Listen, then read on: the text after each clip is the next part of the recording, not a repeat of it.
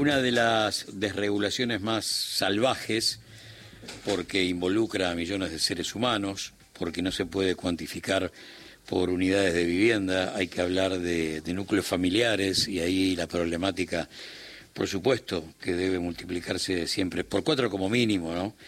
Pero cuando hablamos de alquileres estamos frente a una situación que debe ser de las eh, de los aprietes más terribles que sufre eh, tanto eh, el hombre y, la mujer que están al frente de, un núcleo familiar, que es, mira, es esto te quedas sin techo. ¿eh? Y ahí es eh, uno de los momentos más, más, más, más crueles de ver que seguís empeñando, por poner un, un verbo, ¿no? Maximiliano Vital está del otro lado de la línea, él es coordinador del Movimiento de Inclino Nacional. Maximiliano, ¿cómo va? Buen día, gracias por atendernos. Hola, buen día, un saludo para usted, la audiencia. Bueno, eh, dame ya ya no las primeras sensaciones, las primeras sensaciones fueron seguramente ayer tipo 21.30, 22, hoy con un poco ya más eh, analizado el tema, contame dónde estamos parados frente a esta locura. Bueno, como la describís vos, eh, es una locura lo que ha sucedido, eh, principalmente porque de 300 eh, modificaciones a, leyes que he planteado, te das cuenta que el, lo primordial o lo más importante como punto número uno ha sido la ley de alquileres, eh, que demuestra también la lógica en la cual eh, el mercado inmobiliario ha generado también muchísima presión para esta circunstancia. Y la verdad que la, el análisis o la situación es muy compleja. Más que todo porque nosotros venimos insistiendo dos cuestiones. La primera era que el problema, ya había habido un consenso de la dirigencia política y de gran parte de las inmobiliarias que el problema no era la ley, sino que el problema era la situación macroeconómica. Entonces, eh, genera una desregulación total o esta locura, como la describís vos, en un contexto macroeconómico que va a ser mucho más sensible y complejo que el que estábamos viviendo, me parece un error terrible. Eh, y segundo, porque a esto se le suma una desregulación total donde no hay ningún tipo de parámetro hasta el punto que, leyendo el articulado del decreto, establece que hasta el Código Civil es supletorio. Es decir, hasta pone como una situación de secundaria la reglamentación del Código Civil para lo que es materia de vivienda. Cuando creo yo que a diferencia de otras circunstancias, eh, lo que hoy estamos discutiendo es que la gente tenga un techo donde vivir en esta en esta delicada situación. Entonces, la verdad que es inentendible cuando en la campaña se planteó eh, que venía a quitar los privilegios de la casta, bueno, hoy lo que ha quitado es a los ciudadanos de pie y a los comunes eh, su techo donde vivir. Sí.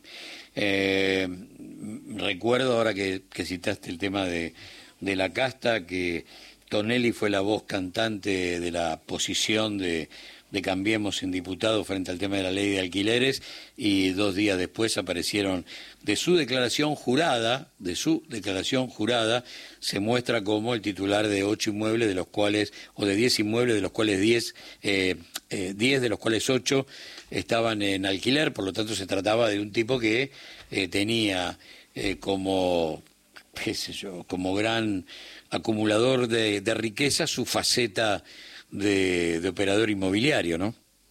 Exactamente, se demuestra de que en realidad la casta no alquila y además ah, que la casta es propietario. Exactamente. Eh, y, paradójicamente a lo que no ajustaron o lo que no están ajustando o, atacando es a la casta. Así que la verdad que nosotros eh, con esto igualmente no nos vamos a quedar de brazos cruzados. Mucha gente y muchos inquilinos están convencidos de que esto hay que eh, no no puede avanzar.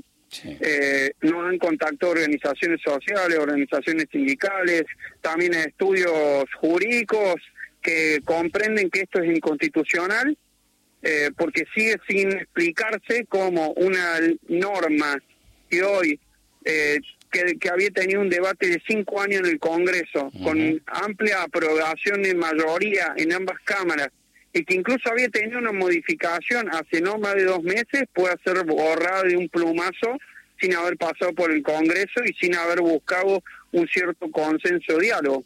La verdad que si esa es la Argentina que está planteando el presidente de la Nación, me parece que nos empuja a un conflicto social de manera innecesaria, cuando lo que se tiene que construir, o la nueva Argentina que se debería construir, sería a través del diálogo. Por supuesto, si la posición de un gobierno pseudo democrático es ser fuerte con los débiles, tiene una falla de origen que que, en ningún momento podrá reencauzar. Eso es parte de, su matriz, es parte de, su espíritu fundacional, por lo tanto ahí no hay, no hay posibilidades de, vuelta atrás. Podrá ser, eh, qué sé yo, menos mala, menos cruel, pero nunca dejará de ser cruel una medida que apunte al beneficio de, la, del eslabón más fuerte de la cadena, en este caso el mercado inmobiliario, dejando a millones de familias en un estado de indefensión como muy pocas veces sucedió en la, en la historia argentina. Yo lo que quiero pedirte para cerrar, porque eh, cuando hablamos de normas, eh, está perfecto analizarlas desde su letra fría, que a veces eh, se torna muy caliente, pero te pido las, las sensaciones, eh, la cosa que tiene que ver con, con el hombre, la mujer de a pie, cuando llega este tipo de, de extorsión, ¿no? que es la palabra justa, que tiene que ver con, ¿es esto o a vivir abajo un puente? ¿no? ¿Por dónde viene la, por dónde pasa esa sensación? No te pido una, una especie de, qué sé yo, de síntesis eh, política o judicial, lo que te pido es una, una sensación, ¿no? Eh, como, como el tipo que alquila. Y, la verdad que lo, esta situación nos lleva a una... Sentimos que nos han dejado en una situación de, más que ley de alquileres, ley de la selva. Bien. Donde claramente va a sobrevivir el más fuerte, desgraciadamente más fuerte es el que tiene las propiedades, no el que no tiene un techo donde vivir. Y genera mucha mucha desesperación, mucha angustia y bueno, vuelvo a insistir, mucho enojo. Sí, señor. Eso. Maximiliano, un gran abrazo y a seguir de cerca todo esto. Esto recién empieza, ¿no? Porque ahora seguramente vendrá una nueva discusión pronta, supongo, en, tribunales y de todo tipo. Todos los sectores afectados seguramente van a recurrir al Poder Judicial y, a esperar una respuesta. Básicamente, la gran respuesta que esperamos tiene que ver con el tratamiento de, esto en extraordinarias y un Congreso a la altura de las circunstancias. Maximiliano, gran abrazo.